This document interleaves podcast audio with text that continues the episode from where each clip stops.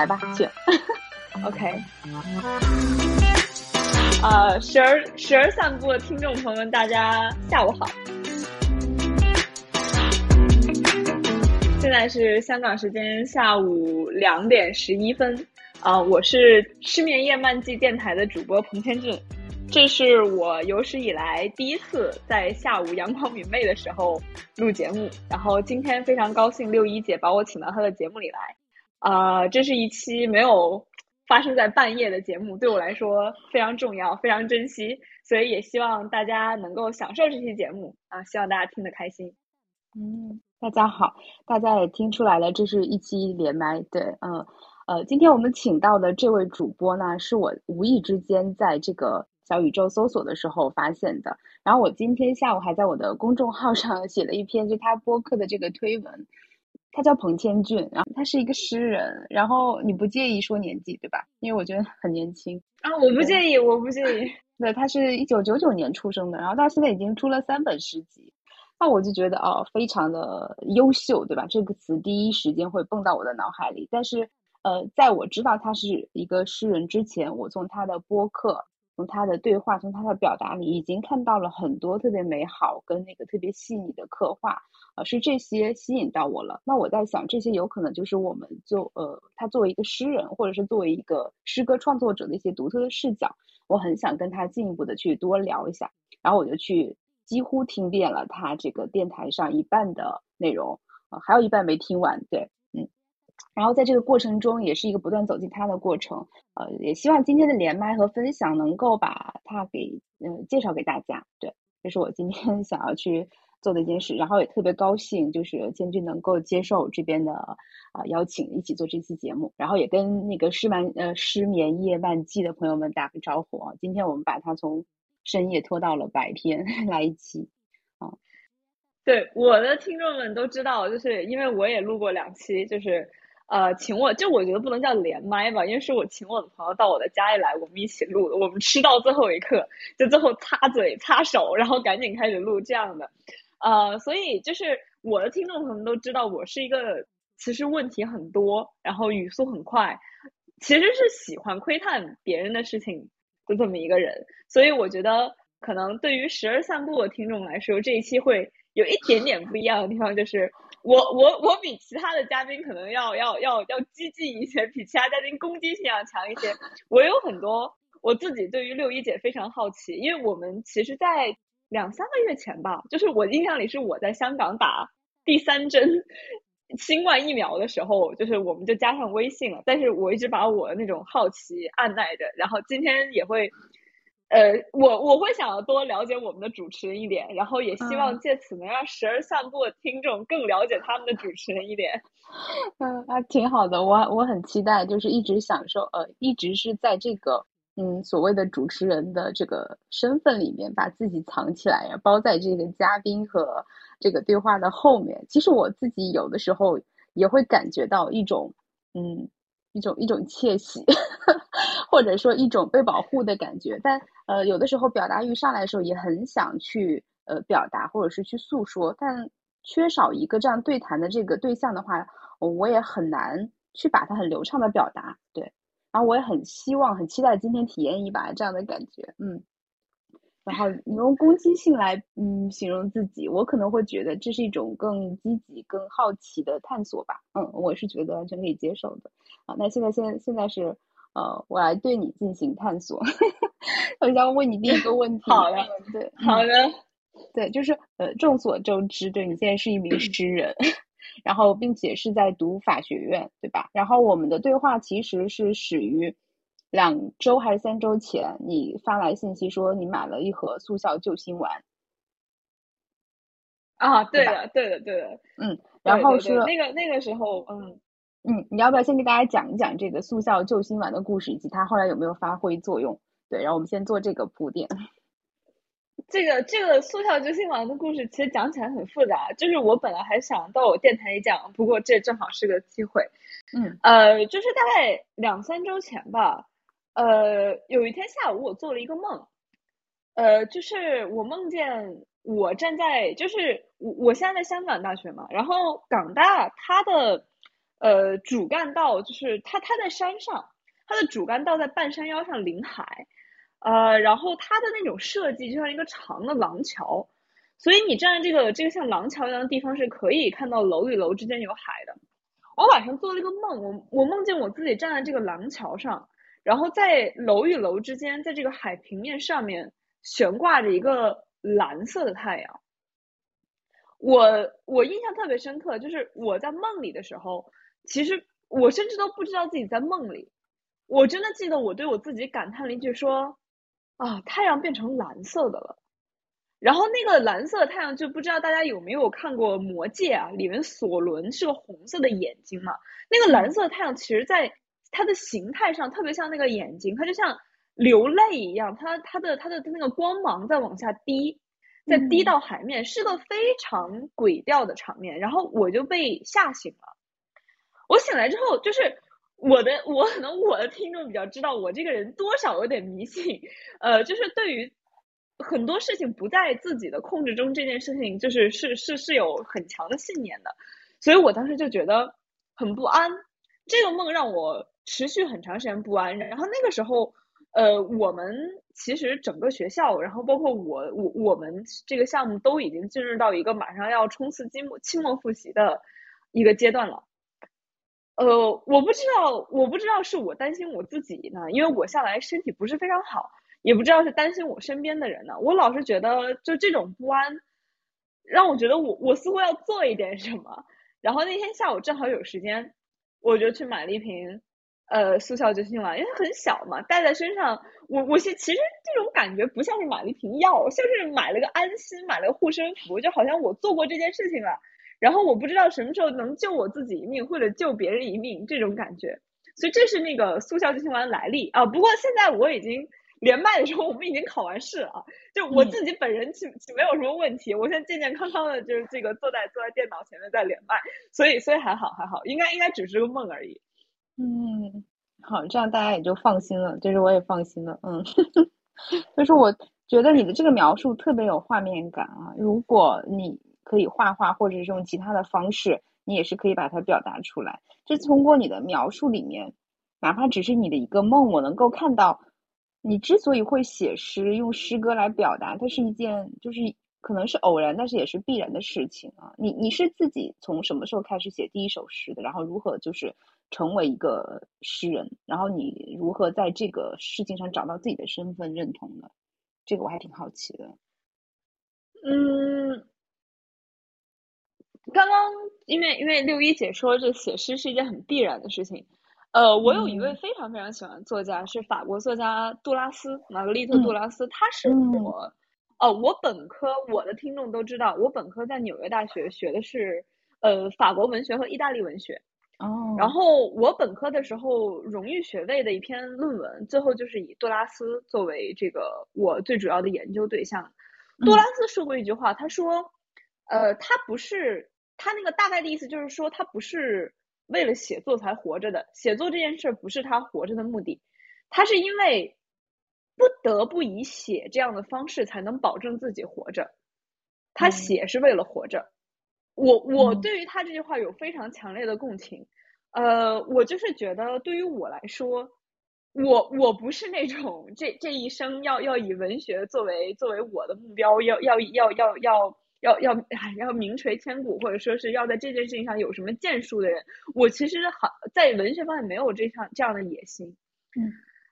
这不是常说的嘛？就是这个，呃，悲苦之词易巧，欢愉之词难攻。就是那个，就是常说的，就是说人在不高兴的时候反而容易写出东西来。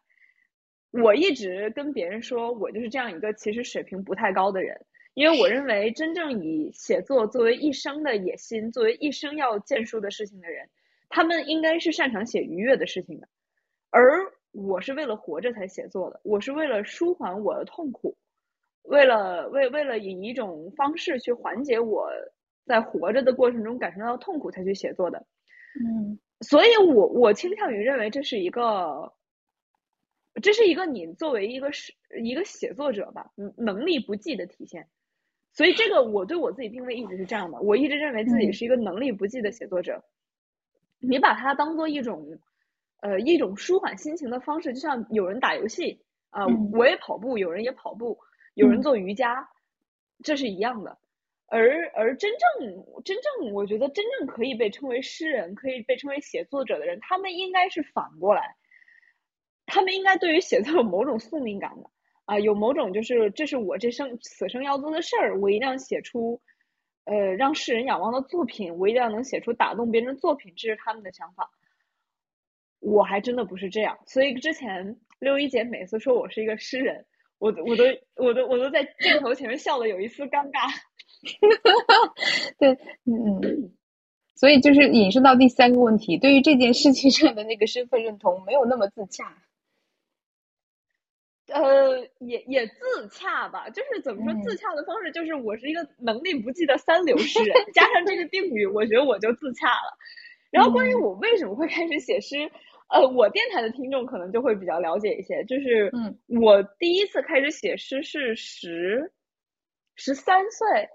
那个时候是因为呃，我那时候有一位老师，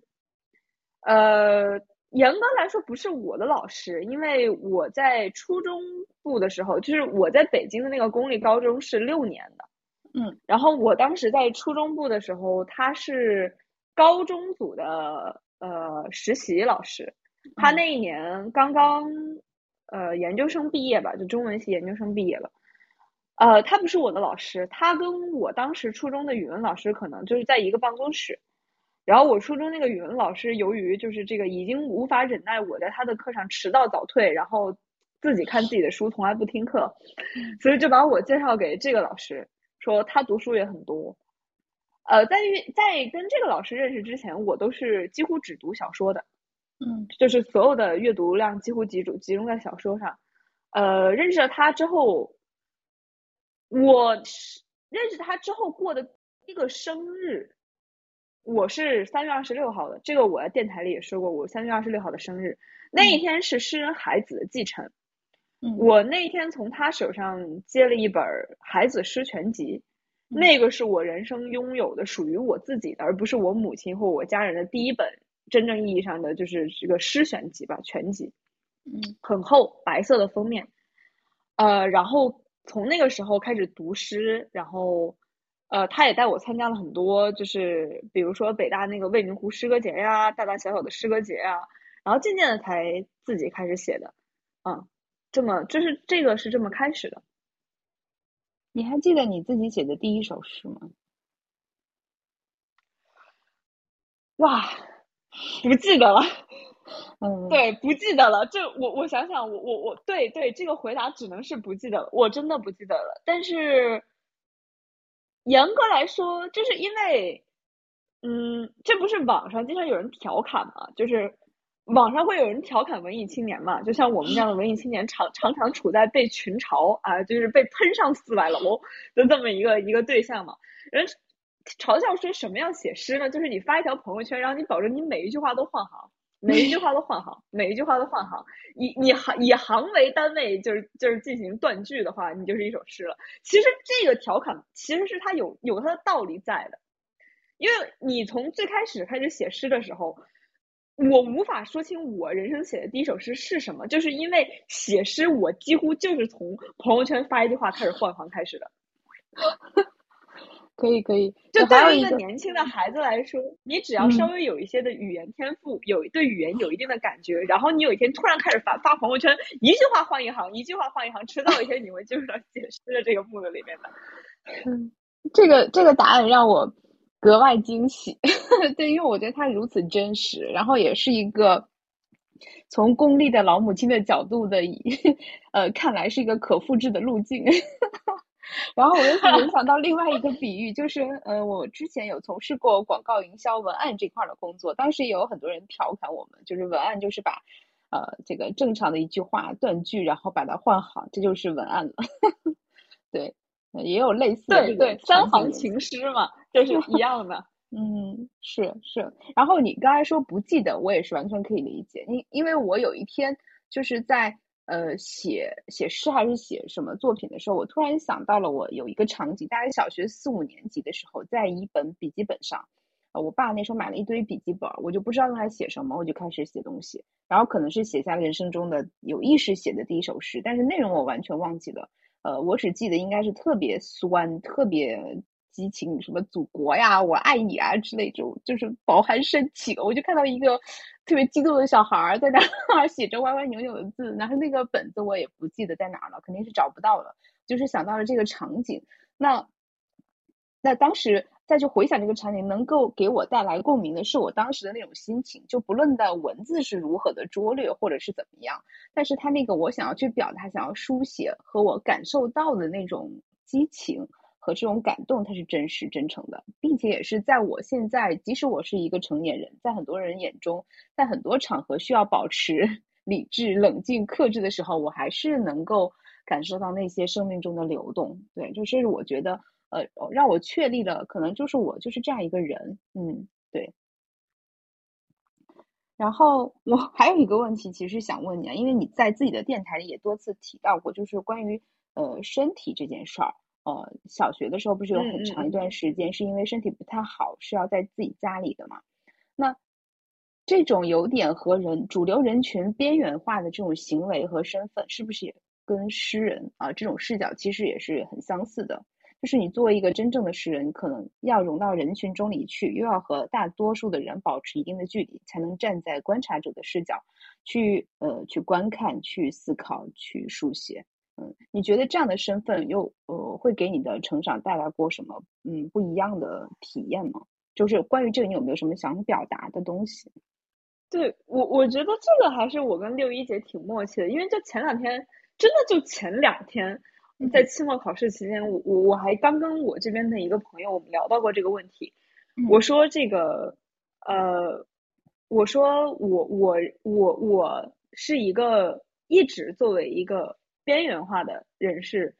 呃，活在一个集体当中的。我曾经有一个非常非常好的朋友，是我也是是个是个是个男生，他他之前他有没有在我电台里面被我讲出来过？可能就他经常会，我们住在纽约的时候，他也在纽约上学，他有时候来拜访我。他对我有过一个评价，我觉得特别精妙。我常常跟人提起他这个评价，他评价原话是：你这个人，如果不是因为从小有一点被大家所认可的文学才华，大概已经进了少管所了。这个，我我自己是认可这个评价的，就是因为呃，我前两天跟我同学，这个我这边一个女生聊到，她她是我们聊到上幼儿园的事情，不知道怎么聊起这件事儿。我没有上过幼儿园，我我的幼儿园是是完全是在是在是在呃是在家里跟外公外婆一起度过，呃一一方面也是因为身体不太好，然后一另一方面就是。呃，因为因为去幼儿园第一天，就是实在是闹得过于厉害啊，就是这个在融入集体这件事上展现出了过多的抗拒。然后我我们家一向又在这方面对我特别纵容，所以我是没有上过幼儿园的。然后呢，我母亲对这件事情的反思是，她认为我在很长一段时间在上小学的时候，并不知道上学是怎么回事儿，就是因为幼儿园与其他教了你什么，不如说他在教你如何在一个融入一个集体。在集体当中作为一份子存在，然后这件事情，我不仅小学没有学会，我至今依旧没有学会，我至今依旧没有学会如何在一个集体的这个主流的集体当中，在一个集集体的主流的声音当中找到自己的这么一个频道，我我至今都没有学会。然后，呃，这种边缘人带来的效应就是。我我我个人认为有两点，一方面是就是由于我的身体的原因嘛，然后我经常在家躺着，你你有很多很多很多的时间去和你自己相处，因为那是真的没有什么事情可以做的。就在家养病，并不是就是大家想的那样，就说你在家，然后你看看电视，然后你看看书，然后对，然后有很多人会问我说，你读书非常多，是不是因为在家有很多时间读书？完全不是，你们大家对养病这件事情就是有有误解。一个病人在他生活中的绝大多数时间里是处在一个什么也干不了的状态的。你你真的就是只能躺着，然后躺着的时候，你你呃，你就只能就是只能你你局限于你自己的脑子，你有很多时间去想，去思考。我印象特别深刻，就是我家里其实住的离我小学很近。所以从我家的窗户是可以听到我们小学操场上的声音的。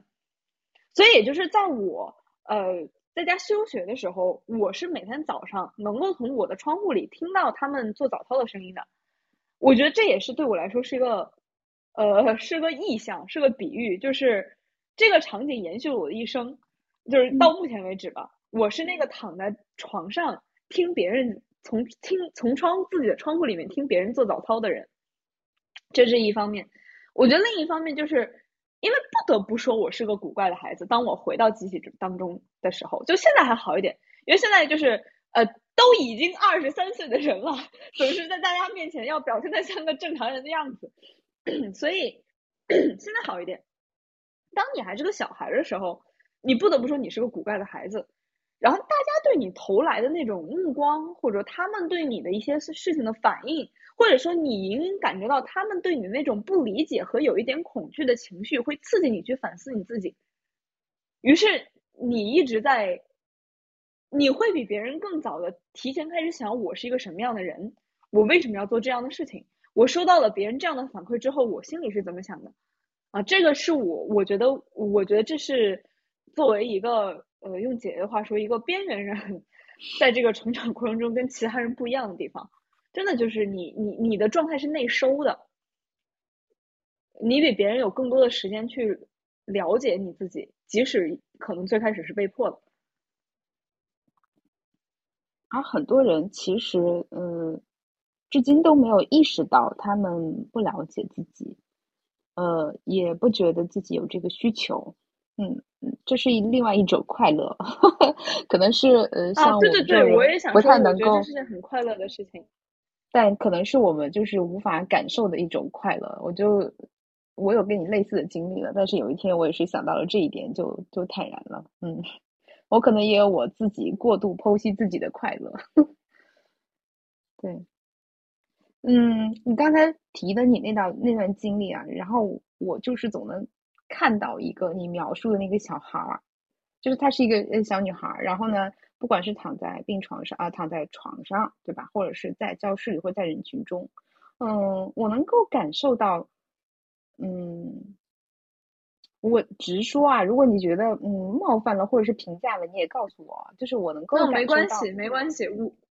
嗯，我我能够感受到你会用一些所谓的，比如说你刚开始用攻击呀。啊，用这些词来形容自己，我能够感受到你是在一种主动的对外树立边界，是一种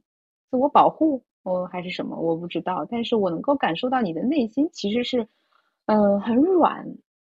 然后是非常敏感，然后你你你你想要保护他，然后就是很赤诚，然后给我这个感觉，我我不知道我会不会表达的让你觉得不适或者是肉麻啊，但是我我确实是没有没有这样这样的感觉，对我觉得这是一种。嗯，我很难说出来。我看到这样的场景，我可能我的意识、我的情感、我的身体比我的头脑呃更快的做出了反应。对我，我会觉得就是嗯，想要去珍视，对，就就这样一种感受啊。我只是只是想告诉你这个，嗯，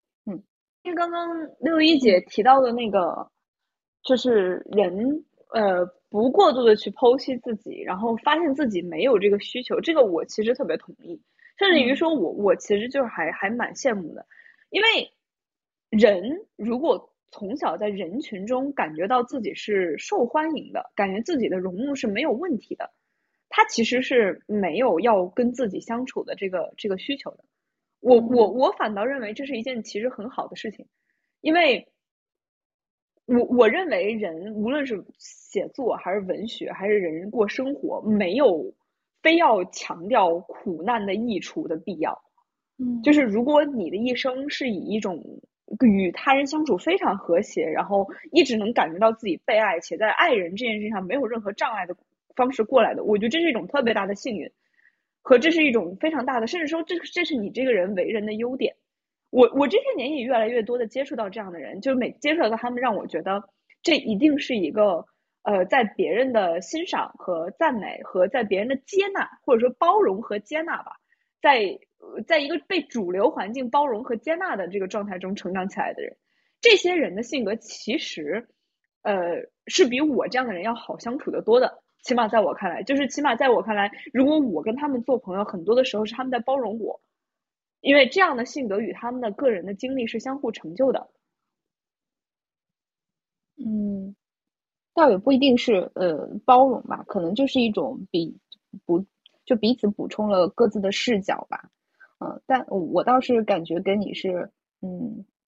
比较相同的一点是我我这种人啊，可能你也是这样啊，我不确定。就是对自己朋友或者是周围相处的人的标准，其实是非常高的。就如果到不了这个阶段的话，也不会走得太近啊，本身就会刻意保持距离。嗯，然后我为什么就是刚才会有想给你那个反馈，然后我还想到过有一次你在自己的电台里说过，应该是从地铁站出来去去买那个定制香水的事情，对吧？哦，这个事情给我印象也很深。你现在收到了吗？哦，我收到了，我收到了，但是我没有在用，因为就是就是就是对，就是起码最后它不是一个单纯的诈骗行为，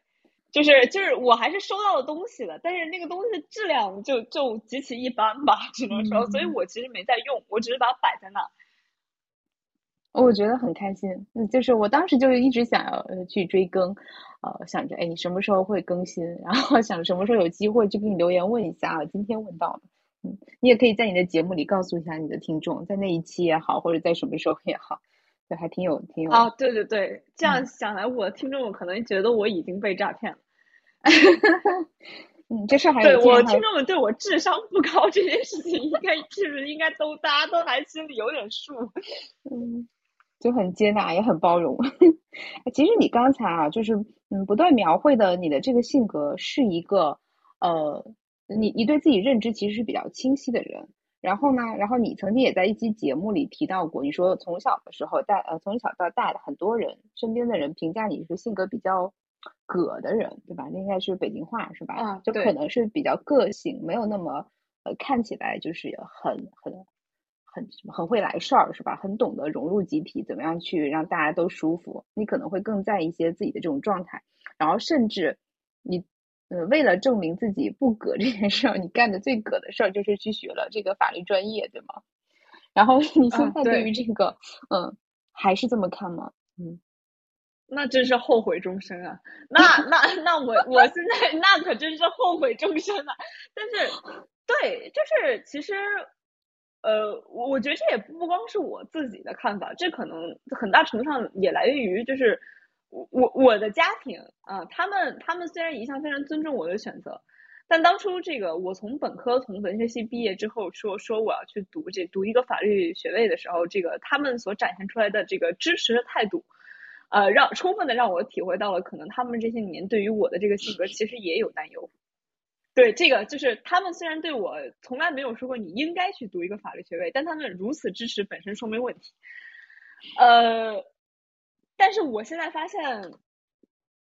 其实，呃，这个这个选择最终在什么程度上能造成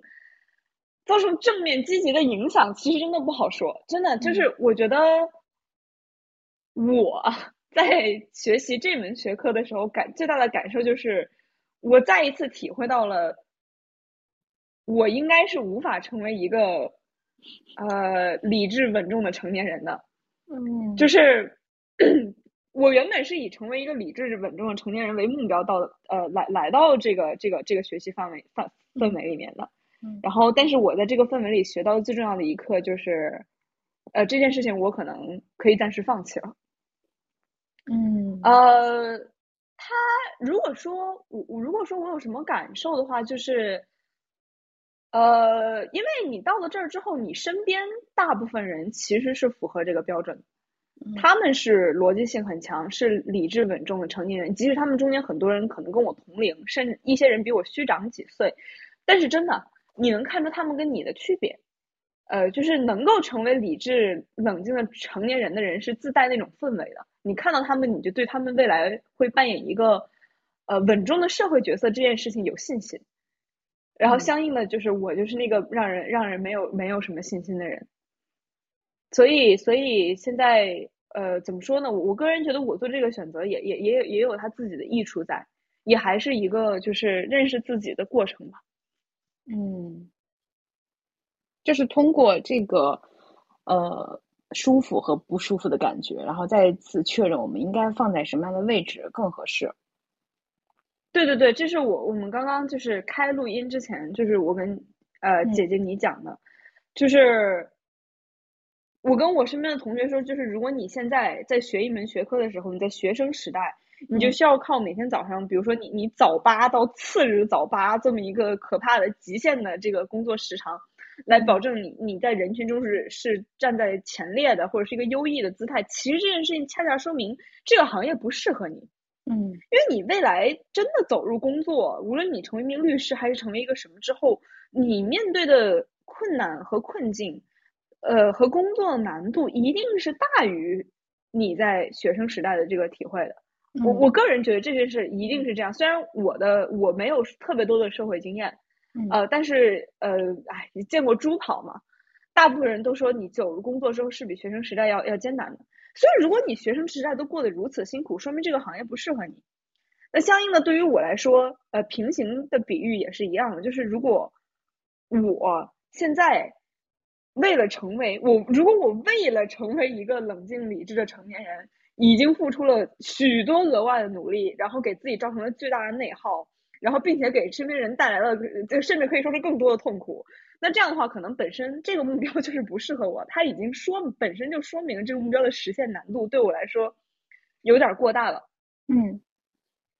所以，所以我我我认为就是就是就是，呃，因为我我我大部分在做小孩儿，然后做做做做青年的时期，呃，是我做不好的事儿远远大于我做的好的事儿。因为今天六一姐，包括其实很多呃，无论是采访我还是跟我聊天的人。他们特别写，他们都把注意力过度的集中在了我写我我把文学这件事做得很好这一点上。可是我说，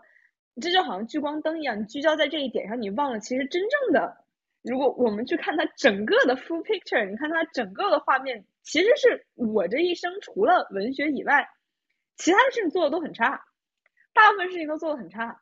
所以我非常擅长接受这世界上有我做的不好的事情和有我达成不了的目标这个事情本身。我我现包括现在我已经我已经接受了，就大概这个冷静理智成年人我是成不了，就就算了吧。嗯，就可能有几个反馈啊，就是首先可能我们需要在不同的场合、不同的时期去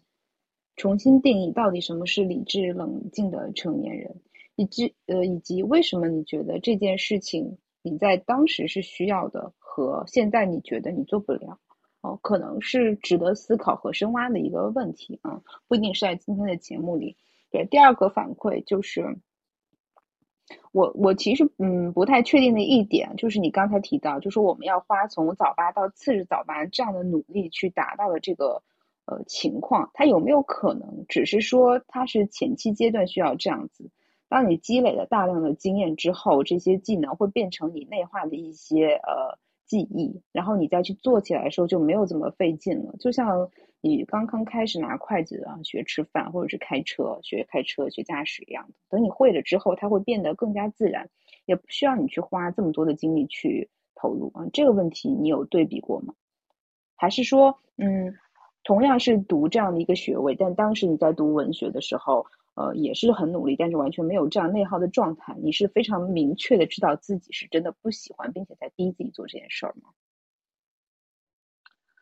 嗯，就是关于就是具体到，因为因为真的就是我我我我完全不了解律师是怎么回事儿，就是这个我我是没法以以一个法学生作为自居的，我认为我并并没有这个资格。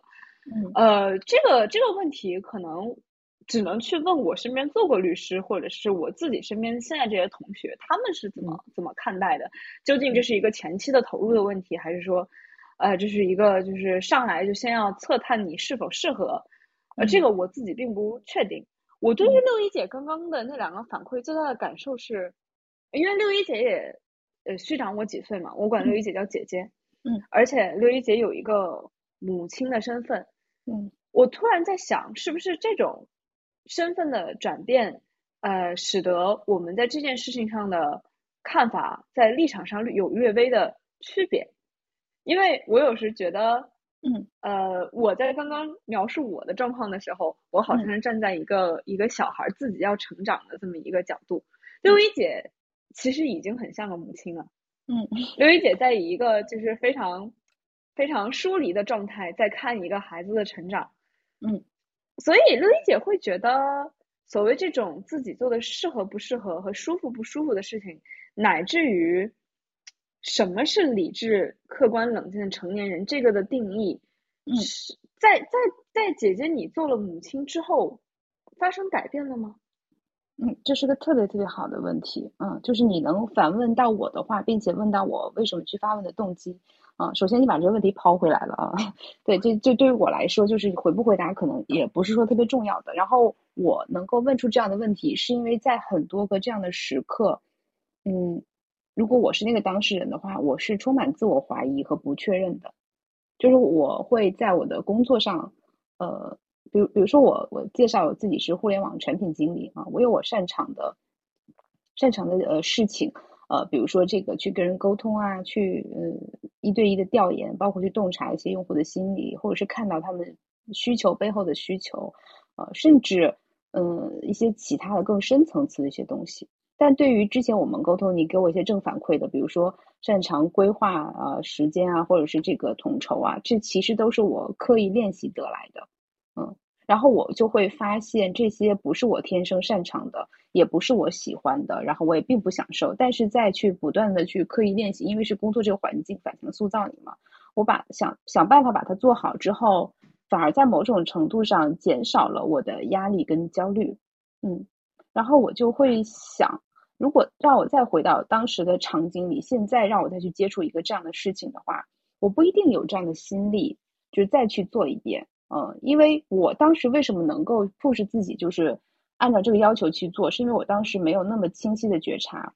呃，我会压抑自己的不舒服，我不会呃告诉自己就是你，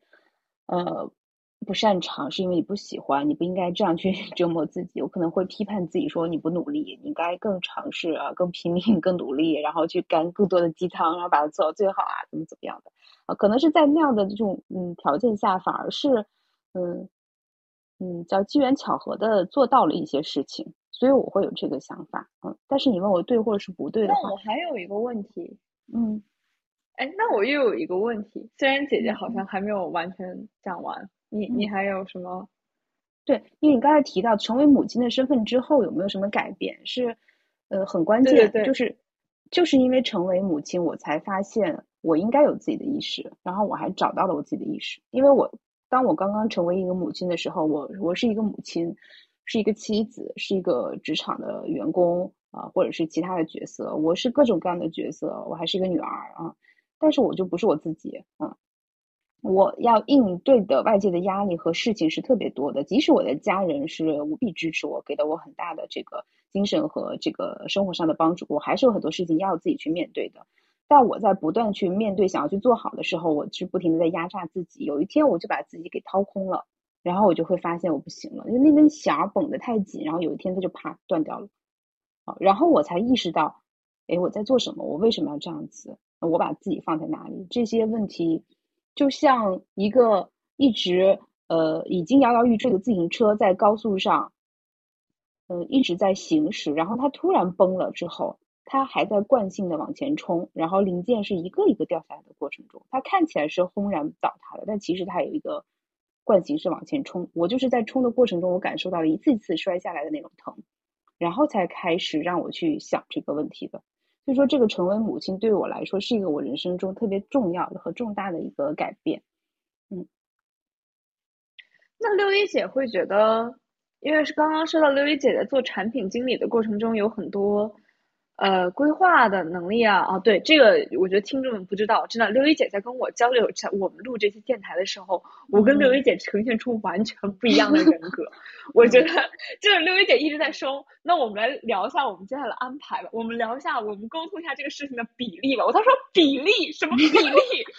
我就我一直觉得就是好像就是我保证我有一台电脑，这台电脑能连上。互联网，然后我们第一个时间，这个事情就够了。所以就是这些能力，六一姐说你是在工作中，呃，其实经历一点痛苦的过程，刻意培养的。那六一姐，你会觉得，比起那些与生俱来的能力，比如说你与人共情，你去洞察别人的这个需求，你会不会觉得这些学习得来的呃能力，因为你经历那个痛苦的过程，它给你感觉反而更扎实？就是你会不会有那种感觉说，呃，我洞察他的能力，你不知道这个指针什么时候也也许会失灵，但是。由于我的统筹规划能力是扎扎实实、一步一步，我清楚的知道自己是怎么习得的，那可能就像学骑自行车一样，一辈子也不会忘了。会不会有这种感觉呢？嗯，我会更确认哪些到底是我的优势了。嗯，就我会通过那些我没有天生优势的事情，但我花了很大劲儿去够着的事情，来确认哪些事情我做起来就是比别人容易。啊，就是。我别人花很大力气也不一定有我这样的成就，我甚至挥挥手就可以到，我能更明确这个边界。同时，我也能确认，如果一件事情它不是我生来擅长，或者我所谓擅长其实是偏好嘛，我没有那么喜欢的。但是如果我评估它是有必要去做的话，我也是可以去学习的，并且我知道有科学的方法是可以让我呃练习到了一定程度之后，它就会变得越来越容易。我会这么告诉自己啊，可能就是在这方面上，可能是对未来更有信心。嗯。我不会觉得这个。我之所以问到，嗯，我再给你补充一个例子，就是你像刚才你说，呃，嗯，这个对话比例的这个事情，它其实是一个对于事情描述的精准度和颗粒度的一个细化，它其实也就是我们沟通表达嘛。呃，我们可以说，哦，沟通可以随便问，随便呃，或者说随便聊，但是如果没有沟通清楚的话，呃，我们是带着各自自己的理解的，很有可能我们聊的不是同一个意思啊，可能就会出现问题。呃，对，但其实即使是。像我们这样的状况有问题也不会有大问题啊，这个是我是可以判断的啊。但是有一些工作习惯带上来了，呃，可能就会觉得在不浪费你时间的情况下，我们可以尽量呃沟通有个大致的边界，嗯。但是有可能会给你带来的困惑就是，让你觉得怎么还会有这这样的沟通方式，或者是这样不适应，嗯，也是一个很好的反馈。没有没有，我觉得 觉得这个刚刚我讲的那个例子就是典型的六一姐的表现，像是一个成熟稳重的成年人。就是这种感觉，我我觉得这个好像就是就是就是我一直在，呃，有点跟自己较劲的地方。我刚刚之所以会问到六一姐那个问题，说你通过一些痛苦习得的能力，是否对你来说更有踏实的感觉？嗯，呃，其实这个跟我自己的事情也是有点关系，这是我自己特别不安的地方。嗯，呃，因为，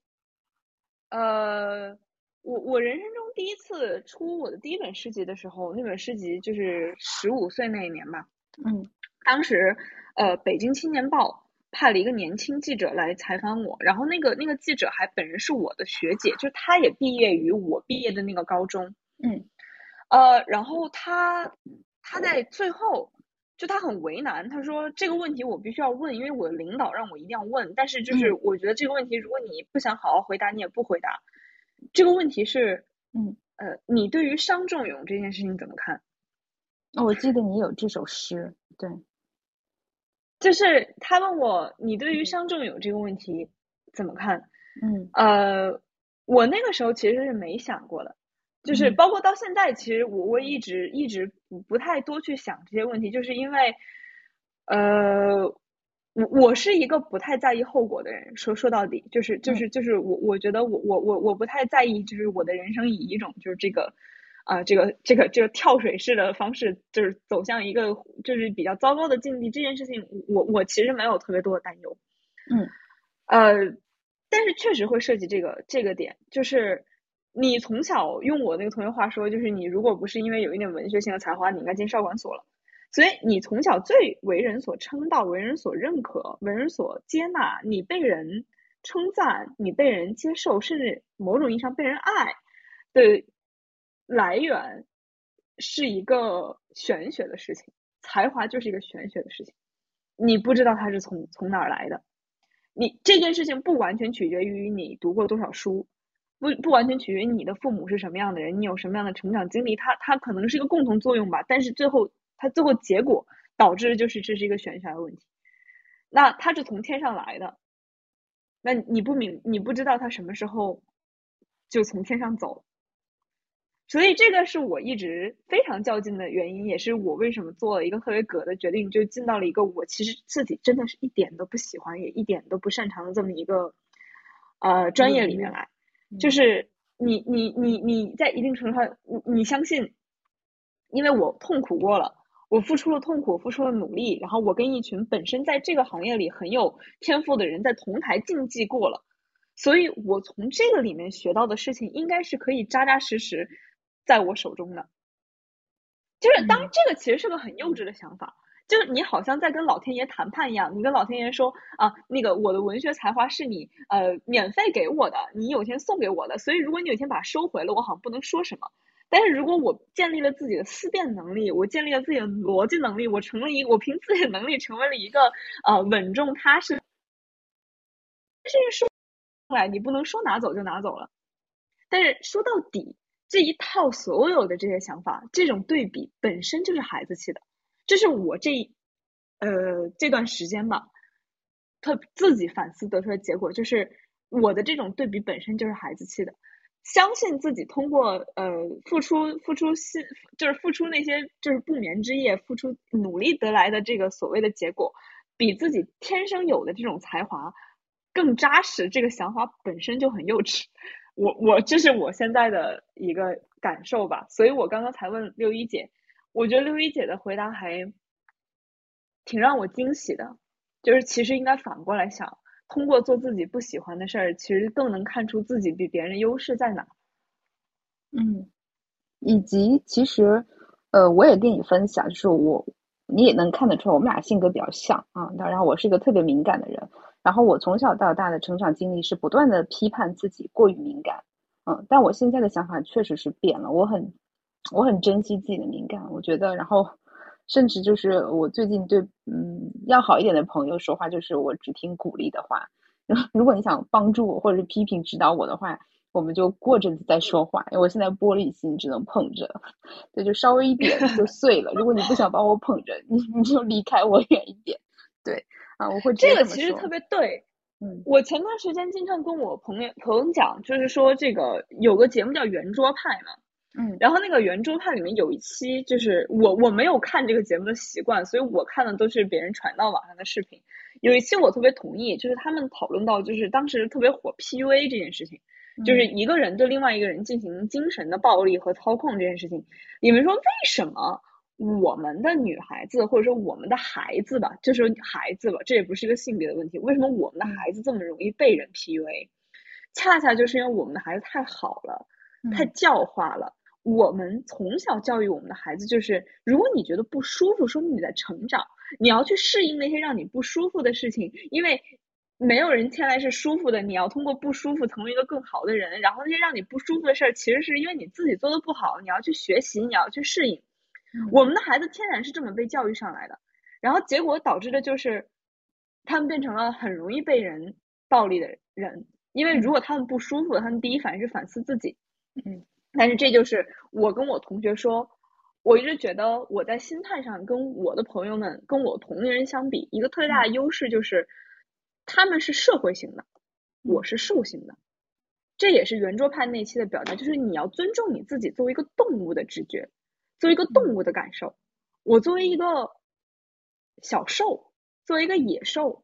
如果我不舒服了，我第一反应就是挣脱、逃离，我第一反应是反抗。我第一反应是，一定是你对我不好，呃，或者说这个环境对我不好，我不会觉得是因为我不够好，所以我才觉得不舒服。嗯，所以我觉得这是一个过程吧。就对于我来说，我在寻找我的社会性，我在做各种各样的努力，去成为一个能融入这个社会、能融入主流的人。但是我反而是鼓励我身边的很多人去寻找他们的兽性，就是你要过得像一个野兽一点，不然的话，就是你要过得像一个野兽一点。你不能被你自己的那种社会性所所欺凌，这是我的感受。就是这些所谓的社会性，它可能就是变成了一条条的规则框架，它驯服着我们长大，然后变成了自己用来驯服自己的工具。就是我们把自己的内心关得太久、太太紧了。甚至，呃，你刚才提到有人问你伤仲永这件事情的看法的时候，我当时的思路是完全是两个方面，我可能会更关注他提问的动机是什么。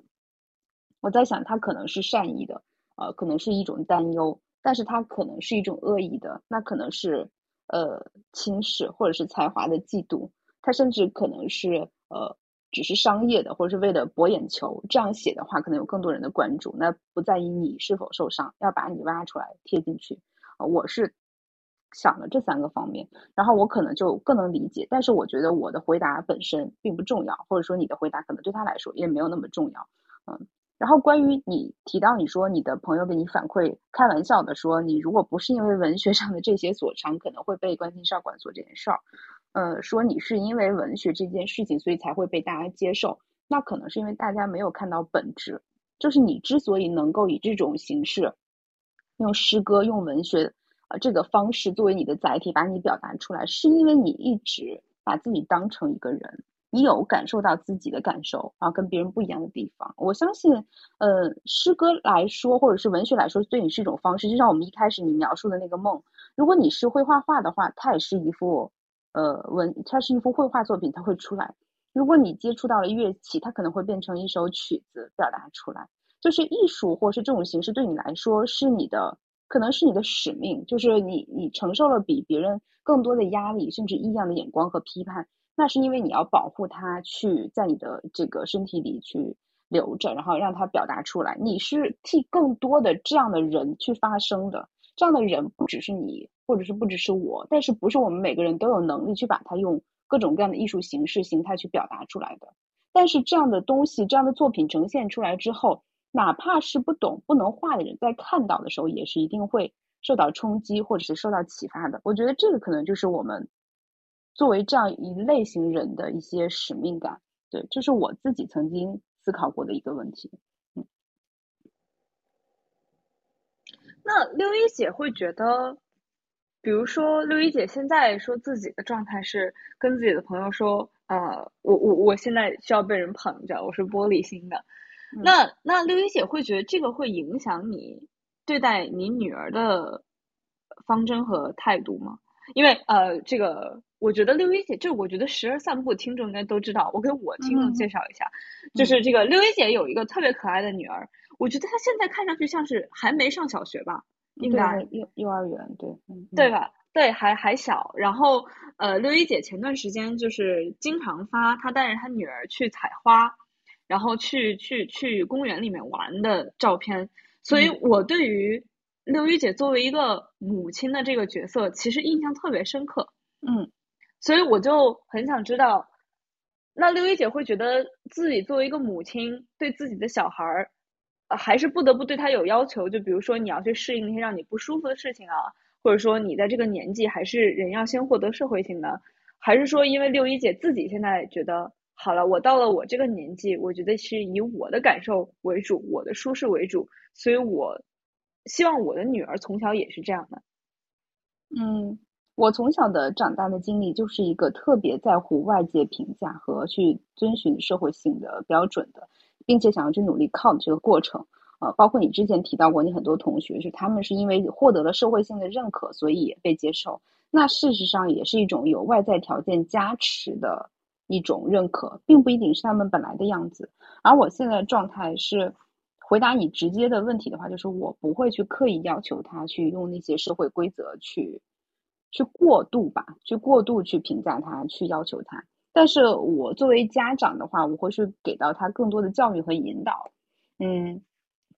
底底层的思维是是这样子的，就是我会尽量支持他想做的一切，他想尝试的事情，他感兴趣的事情。然后我能明确这是他兴趣点的时候，我就去帮他去搭这个脚手架，或者是帮他走第一步。但是如果他真的呃没有兴趣的话，实在想放弃，我也不会拦着他。啊，对，是这样子，因为包括社会性这块，其实我不担心，就是只要你是个正常的小朋友，你要去从幼儿园开始上学，啊，小学、初中、高中，你一定会被社会同化，这根本就是逃无可逃的一个地方。我更希望家里是他能够成为他的这个温情和信心和温暖的来源，对。然后至于说教育，对这个这个做法，并不是说对他就完全的放纵和不管，那可能就是。嗯，比如说我带他一直去这个户外，其实这是一种，嗯，就带他到大自然里面去吧。嗯，这是这可能，嗯，这就就是美育，我们可以这么说。然后告诉他在社会的场合要遵守公德，这个就是德育啊。带他去锻炼身体啊，这个就是体育，对吧？然后教他一些知识也好，什么也好，包括就是。呃日常生活的这些教导，这些都是呃养育，就是陪伴和养育在很多细节里面，我会告诉他一些基本的规则，但是我不会为了让他去追某一个目标去强行的去激他呀，或者是去要求他，我做不到，是因为我我对自己都下不了这个手，我就更不会对他下这个手，对他要求可能就是。呃，活着有口饭吃应该就好啊。但是我也能够预预料到，到随着他年龄的增长，啊，随着他的压力的增大，我一定也会被周围的焦虑去同化或者是影响。那起码在最开始的时候，我们要相信自己的初心和目标，嗯，不要太早吧，嗯。这个是我就是因为问到这个，是因为看到六一六一姐发的朋友圈的时候，就是有的时候我会想到我的母亲。嗯，呃，我前两天跟我的朋友形容我的母亲，就是我的母亲是一个父权制的母亲。嗯，就是他他他在家庭中扮演的角色是父亲。嗯，呃，这件事情其实我当然这个往深了说，有里面有一些有一些女性主义的议题吧。嗯，呃，我刚刚六一姐在描述自己的女儿，包括描述你带她出去玩啊，包括对她的美誉啊，我突然在想。六一姐有没有想过自己在自己的女儿眼里是什么样的？或者说，六一姐这样一个敏感的、在意他人评价的人，会在意自己在自己女儿眼里是什么样的？嗯，我当然在意了。我上周还跟他吵架了，发火了，然后我觉得我做的也不太好。然后晚上睡觉前，我我跟他说：“我说妈妈今天做的不好，但是妈妈当时太累了，好生气，怎么办？”然后我本来是想就是跟他聊一聊道歉的事儿嘛，结果他过来抱着我说：“嗯，是不是有情绪大怪物把你的能量抓走了？”他说：“今后我保护你。”我说：“妈妈做的不好，妈妈要给你道歉。”他说：“嗯，我知道了。”我说：“那我们还是好朋友吗？”他说：“是的。”我说：“犯错误了，哎，真糟糕。”他说：“没有关系，改了就好。”那我可能就知道了，这可能是我日常对他的一些影响，就是呃，我他怎么看我，更多的时候是我怎么看他。如果我能够接受他，看到他愿意给他这样的交流和对话，那一定也是会在他身上反馈回来的。嗯，嗯嗯，因为这个故事就让我想起，就是其实如果刘一姐读了我那本《蓝色时刻》的那个后记的话，嗯，就是我人生中听到我的母亲跟我说对不起只有一次。是我小学的时候，就是在点滴室里面犯了这个严重的心悸，那也是我住院这件事情的导火索，就是整个人呃，就是当时脸都紫了，就是上不来气嘛，然后直接就推进抢救室。嗯，我对那一天印象太深刻了，就是因为因为因为我母亲是一个，我个人认为她是个不道歉的人，呃，就是以她是一个父权制的母亲，她不仅不向我道歉，我我甚少听到她向别人道歉。他他只有那一天在，就是我印象里，我躺在病床上，然后旁边医生护士让她说，啊是妈妈不对啊，妈妈没有照顾好你，都是妈妈的错。呃，这件事情让我印象特深刻，因为，呃，我母亲跟六一姐是完全不一样的两种母亲。嗯，我母亲是不在意，呃，自己在自己女儿里眼里是什么形象的那种人。或者说，她本身就是一个不太在意他他人外界评评价的人，嗯，呃，然后这个就像六一姐说自己的性格影响了自己的女儿一样，我觉得我母亲的性格也有影响，也也在一定程度上非常强烈的影响到我，嗯，所以，嗯，我在对，嗯嗯，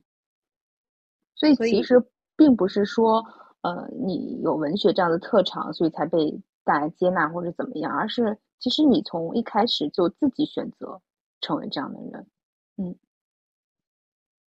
也不是吧？我觉得我有很长时间，包括到现在，包括我现在在读这个书，我有很长时间，包括到现在，在尝试成为我母亲那样的人。我母亲是怎么样的人呢？我母亲呃学的是中文，但她一直挂在嘴边的话是，她是一个不应该去学中文的人。她说，因为她没法与。文字的任何呃感情共情，就比如说她，我印象里她自己原话的举的那个例子是《春江花月夜》，她说很好很美，她客观的是我能体会这个诗里面的美，但你让我共情诗人的感情，你让我共情他面对这种美受到震撼，他说他做不到。他平时也是这样的人。我们在商量什么事情的时候，他最常说的一句话就是。如果你有什么需要找我商量的，我可以给到你的建议，我会告诉你这件事怎么处理，我会教你这件事怎么处理。但是 beyond that，这些之后，你要是想让我共情你现在啊心里很焦虑，心里很难过，你要让我安慰你的这种难过，安慰你的这种焦虑，他是做不到的。他他是这样一个人，嗯，他是一个，所以我尤其是到了这一两年，收到的越来越多的评价是我跟我母亲是完全不一样的人。嗯，我的这种敏感不是来源于他的，嗯，然后有的时候我在想，呃，有的时候我在想这种事情，它是它，你说它是纯粹的玄学与巧合，是是每个人呃诞生下来拥有自己的性格呢，还是说，比如说六一姐在做母亲，然后六一姐给自己女儿的一些反馈，使得女儿会对自己的母亲说啊，这个大情绪大怪兽就是伤害了妈妈，但也是否是因为？呃，我母亲本身是一个不敏感的人啊，她是一个就是这个父权制的母亲，我才成了一个格外敏感的人，因为我在我们这段关系里始终扮演女儿和女性的角色，这个是我这段时间有的时候在想的。嗯，你也可以再提供另外一个视角给你，可能就有有一本书是陈乐华老师的，呃，叫呃感性理性，就是这个啊，回头可以发给你，嗯。他就是，他是一个理科生，然后可能做了一个简单的归类和抽象。就是从他的角度回答一下这个问题的话，就是人在天生的基因携带的情况下，就会分成大概四种人。一种就是，呃，外表理性、内心也理性的人。然后这种大概率就是很多的那种程序员。呃，就是我举个典型例子，他就是在沉浸在自己的世界里面，对外的沟通也是很像代码一样的很高效。但是你能说他不快乐，或者是呃？就没有沟通能力不嗨吗？也不是，他只是对大多数事情不感兴趣，然后也不在意，也确实不想去共情，也没有这个需求，也没有这个意愿。第二种就是呃内心敏感，外表也特别敏感的人，那可能就是呃像诗人啊、画家，很多艺术家也确实是这样。比如说呃王菲，对吧？也是这样子的。嗯，这这种就很好理解，我就不举例子。还有一种更多的典型就是内心很敏感，但是外表很理性。就是我可能是在有一段时间就是这样的一个表现状态，就是我在外面，我的我的角色也是给你的第一印象，你觉得我是一个特别理性冷静的人，对吧？但其实我内心是很敏感的，对，可能是外表和呃社会的驯化让我自己去刻意练习到了这一步。还有一种情况就是内心其实是非常的理性，你可以甚至可以用冷漠来形容，但是他通过一些技巧的学习可以去共情别人啊，但是他就是一个。呃，外理呃叫外感内理的人，就是这样的人，大概是有这四种，他确实是跟天生的这个基因是相关的啊。有的时候也不是一定就一模一样的，嗯。然后你说至于环境的话，肯定也有，但是之所以成为我们每个人现在的状态，嗯，我觉得大概率是我们的就是命运给我们的偏好吧。就是我我们其实每个人都有各种各样的机会选择成为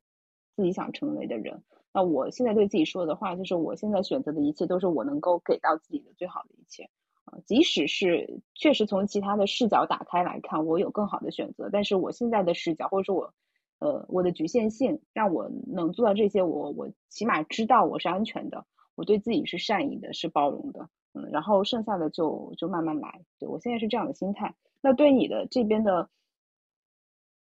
嗯，也不能说是建议吧，就是我听了这样的。感受之外，我只想说，嗯，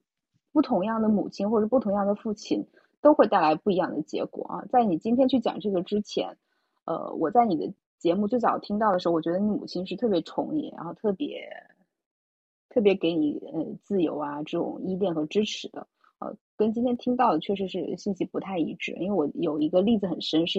你说你想听歌，他就带你去 KTV 里，然后放了一下午啊。这样子的情况，我能够感受到他对你的需求的满足。嗯，对对对，他他是满足我的需求的。怎么说呢？就是我认为他这个人，其实某种意义上也也也是和谐的啊。就是为什么我我这段时间特别喜欢用那个他是父权制的母亲这个比喻，就是因为呃，我不知道呃，刘一姐知不知道有一个电台叫故事 FM。我觉得是好多人他们听电台那种入门级别的电台，它里面有有一期讲的什么呢？有一期讲的是那个呃，有一期题目叫“不满意的家庭主妇和他们更不满意的丈夫”，嗯，讲的其实是某种意义上是是做女性的困境嘛。然后里面就你去看评论区，最大的一个就是体会，就是很多女性的抱怨来源于啊，好像就是啊带孩子玩的都是父亲，嗯。啊，就是说孩父亲会说，那我就带孩子撒欢儿，然后剩下的就是其他的真正繁琐的、真正的令人暴躁的、真正令人情绪失控的呃事情，其实是交给母亲的。嗯。呃，我觉得我妈妈有一点像这样，我妈妈会恰巧在那些令人暴躁的事情上缺位，嗯。但是同时，因为他的这种缺位，一定保证了她是一个开明的，给嗯。给给予给予孩子自由的母亲，所以，我如今回想起来，甚至觉得这说不定其实也已经是一个很很优的解了。嗯，真的，我觉得我我母亲在做母亲这件事上，说不定机缘巧合解出了一个很优的解。嗯，一定是因为嗯那块儿你所谓的缺位是有其他的角色来承担的，嗯，因为养育孩子是避免不了的，嗯，然后如果是就我自己来说的话，我可能是没有办法扮演一种单一的角色，我可能有的时候我喜欢陪孩子玩，有的时候我想要去承担一些 繁琐的事情，但我觉得那是对我自己的休息，我想一个人静一会儿，做点家务。但有的时候我就想陪孩子玩，我什么都不想干。对，可能就是嗯，归根结底是精力有限。就如果我精力无限的话，我可以搞定所有的事情，但事实上不是的。呃，即使我是一个母亲，但我也是一个普通人，我一定有很多做的不好的地方。对，上一次我跟另外一个主播连麦，他就讲了一句话，我觉得特别好。后来我们用它做标题了，他说我已经做好了准备，就是呃，等到有一天我儿子来，就他他是儿子嘛，我儿子来找我说，你妈妈你这个做的不好，那个不好了，他说我就给你道歉啊，我做好了充分的准备，你任何有问题的地方我都可以给你道歉，对，因为我知道我有能力不足的地方，对，但是妈妈也已经尽力了，嗯。我觉啊，这得说的是一个这个这个真是这个点，因为因为六一姐现在也是一个呃，其实算是个新手母亲，因为小孩还还还小嘛。我觉嗯得，因为这是前两天我妈妈说了一句话，反而其实跟你的上一位嘉宾说的其实挺相反的。我觉得也可以给六一姐做参考。嗯。呃，我觉得我妈妈真正想表达的意思是，如果你对我有哪里不满，我是不会道歉的。我觉得这是她背后的深层意思。但她，对对对，但她，但她，但她说出来那个话的意思就是说，我其实也很支持她这个话，就是呃你培养一个孩子，你你做到了很多事情，你没做到很多事情，嗯。但是他认为，嗯。呃，就像那个蓝色太阳，你的梦境不在你的掌控范围之内一样，孩子的一生也其实完完全全不在他的掌控范围之内。他嗯认为他无法肯定，他即使从一开始事无巨细的扮演了他作为一个母亲该扮演的所有的角色，没有任何的缺位，做得非常完美，我就嗯能成长的比现在更好。嗯他也无法肯定我现在成长的效果就是不好的。嗯所以他说这个事情他是从一开始就完全接受，然后他就已经从一开始就决定了他不会所有事情都做。嗯所以可其实能这是与与与你的上一位嘉宾又有相似又有不同的地方吧。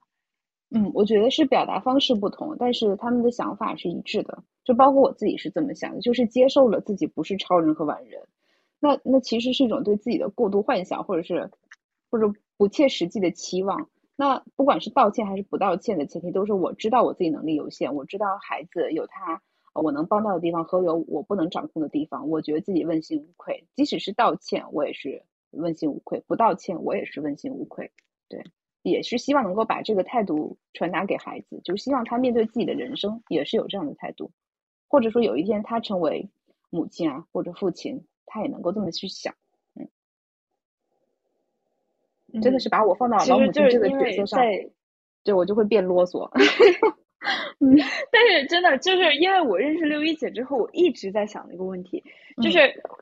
我希望和六一姐保持很多年的友谊，因为我很想嗯知道六一姐的小孩儿在成长到我这个年龄的时候，会成长成什么样的人。我想知道，因为我是由不敏感的母亲培养起来的，我特别嗯想知道由一个敏感的像六一姐这样能洞察他人需求的母亲培养起来的小孩儿，那最后又最后会成为什么样的人呢？就是单纯的好奇嘛。嗯，呃，我我觉得完全可以啊。就首先我特别开心，你你能够发出这个邀请，然后我感受到极大的认可和善意和这种连接的这种确认呢，我特别开心。然后第二个呢，就是呃，你说到那个你的母亲，呃，我我其实有完全不一样的视角。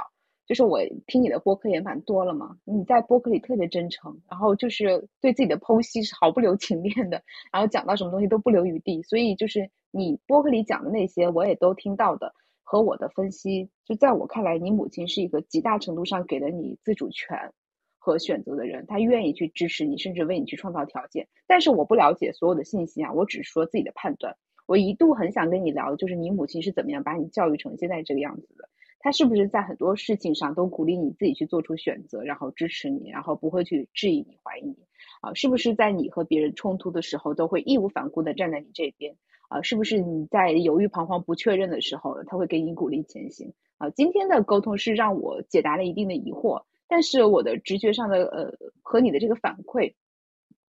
我不认为就是你母亲是一个就是不敏感，就是你可能可能。可能是不敏感，但他一样是在他的眼里，他非常重视你，而且他时时刻刻能看到你的人。嗯，他可能不能共情你当时那个细腻微小的那个情绪，但是他看到你在哪个位置上在做什么和想要什么，然后他会看他能不能帮你，以及他呃愿不愿意决定去帮你这件事儿。嗯，这是我的一个旁观者的角度啊，可能是有信息不全的地方，有误会或者是有不对的地方。嗯。只是感受的分享，我只是在想，就是这个，其实因为刚刚六一姐问了很多，说我母亲是否义无反顾支持我啊什么，嗯嗯，我觉得我母亲在我眼里是一个比起她为我做了什么，我更多的看看到她自己做她自己的时候的状态这么一个人，就是，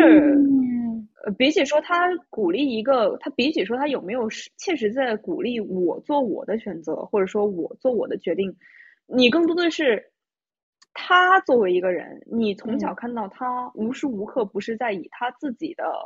目标做自己的决定，呃，他永远是把选择权放在自己手上，甚至在很多时候是，呃，以他自己的人生目标为第一考虑对象、第一优先选择的事情的。嗯，他的这个行为，你可以说他是一个模板，或者是，或者说他是一个模范。嗯，他他他不怎么教育我该如何做我自己。但是就是他在做他自己这件事情上，确实是是是从一而终的。我个人觉得是因为上次就是这个我刚刚提到的那期电台嘛，就是那个故事 FM 那期电台，我印象超深刻。他那个开头第一个讲述者说自己是怎么成为呃全职妈妈的呢？嗯，他是有一天在他孩子可能只有三四岁的时候，呃，这个就是他的这个小孩啊，这个早上为了阻止他出门上班。会趴在他的这个洗手间的这个脚垫上睡觉，这样他妈妈只要一开门，他就能挡住他妈妈，他妈妈就不会出门了。然后因为无法忍受自己的，就是无法无无法忍心面对这样的场面，他就成为了全职母亲。然后那个我就跟人开玩笑说，这要我妈，我妈估计一脚把我推开，说别别拦着我上班儿，就就别别挡着我上班儿，就是这我估计他是这样的人。所以也确实是在他的这种模范的影响下，我成为了我这样的人。所以这个六一姐刚刚提供另外一个视角，我也完全可以理解。嗯，呃，你你刚才这个回答就是给了我一个特别好的信号，就是我我之前嗯焦虑过到底该如何教育孩子，后来我想明白了一件事，就是我希望他成为什么样的人，就是我先去成为这样的人就好了，就是身教大于言传。嗯。嗯，可能对，这这是最直接的影响。第二个就是关于你说那个故事 F F M 的那个故事，我的解读角度不一定是孩子需要妈妈不上班，就所有的孩子都需要妈妈不上班。嗯嗯。但是也不是所有的妈妈都想上班，也不是所有的妈妈都有勇气直接面对自己不想上班的这件事儿。至于是把孩子当借口，还是说，嗯，还是说什么，就是不能忍受孩子需要我我去上班的这种愧疚感。他其实都是出于他自己内心的需求，就是你能明白这个差别对吧？他可能是更我明白，他更需要这份安心来给自己，而不是说我现在去为了你去给你挣钱，我可能会更难受。对，就是不管怎么选，他其实是为自己的。但是其实这是一个令人安心的解读，就是我们呃，现在其实互联网上也经常有这种讨论，孩子最大的痛苦来源于呃他们的父母在向他们传输自己的一辈子就是为了你啊，这种这种可怕的这种可怕的信息其实是一种一种枷锁。所以，如果孩子们真的都能理解到父母所做的一切归根到底是为了他们自己，其实反而事情会变得简单很多。是，但是，嗯，对对，我觉得我们好像不知不觉已经聊了很久的育儿话题。后面还有什么其他的？你觉得我需要需要需要聊到的，或者是现在呃，确实有个问题，就是嗯。但是我我我也我也有答案啊，不知道对不对啊？就是说你你在创作这件事儿上，你会觉得有瓶颈吗？如果你觉得自己是一个灵感型的天赋型的选手的话，嗯，然后你有没有过这样的担忧？就如果有一天自己不能写诗了，会怎么样？嗯，呃，我对这个问题的回答是，我一直在等待我不再写诗的那一天，满心期待那一天的到来。因为我刚刚在特别早之前回答这个问题，说我是为了缓解我活着这件事情带来的痛苦才写诗的。嗯，有一天不再需要诗歌来缓解我这种痛苦了，那就说明我即使没有它，也已经活得很幸福了。我的幸福从切实的生活中得来了。我一直在满心热切期盼这一天到来。真的，我觉得这个可能对我于我来说也是个规律。呃，就是因为我的那三本诗集没有写创，就是每首诗写的时间，其实这有点可惜。我觉得如果现在回到十五岁的时候，我每首诗我都记下时间，因为真的非常非常明显。我我写东西最多的是我的高中三年和最近一年，嗯，我大学四年的产出其实挺少的。嗯，原因就是大学四年我呃打一枪换一个地方嘛，然后一直在欧洲，一直在美国，其实自己处在一个活的很自得的状态。嗯，在那种很幸福的状态里，我其实什么都没有写，因为我没有，我没有想到我需要写，我没有需要用一首诗来把自己从一种特别糟糕的情绪里拯救出来。嗯，呃，所以我我尤其这这一年感受特别强烈，就是我突然开始又开始产出特别多了。我说那就说明我其实过的是不不对劲的，我这人不对劲，或者说我其实不喜欢我现在过着这个日子的。嗯，所以我在满心期待我有一天不再写东西了。我是期待这一天到来的。嗯，我我也无法说是期待还是不期待，对。但是感谢嗯倩倩给我们的这个回答。嗯，那我们嗯由于我们之前也沟通过节目时长，如果大家对倩倩还有其他的好奇，可以在这个。呃，电台的节目下面去留言，然后欢迎大家去订阅《失眠夜漫记》啊，然后我们也会把这个链接贴到下面，也欢迎失眠夜漫记的朋友来听听十二散步。对，那我们这一期的节目就要不先到这儿，嗯，感谢大家，就到这儿吧。那我就祝大家晚安吧。虽然下午四点，但是我祝大家晚安。嗯，好的，拜拜。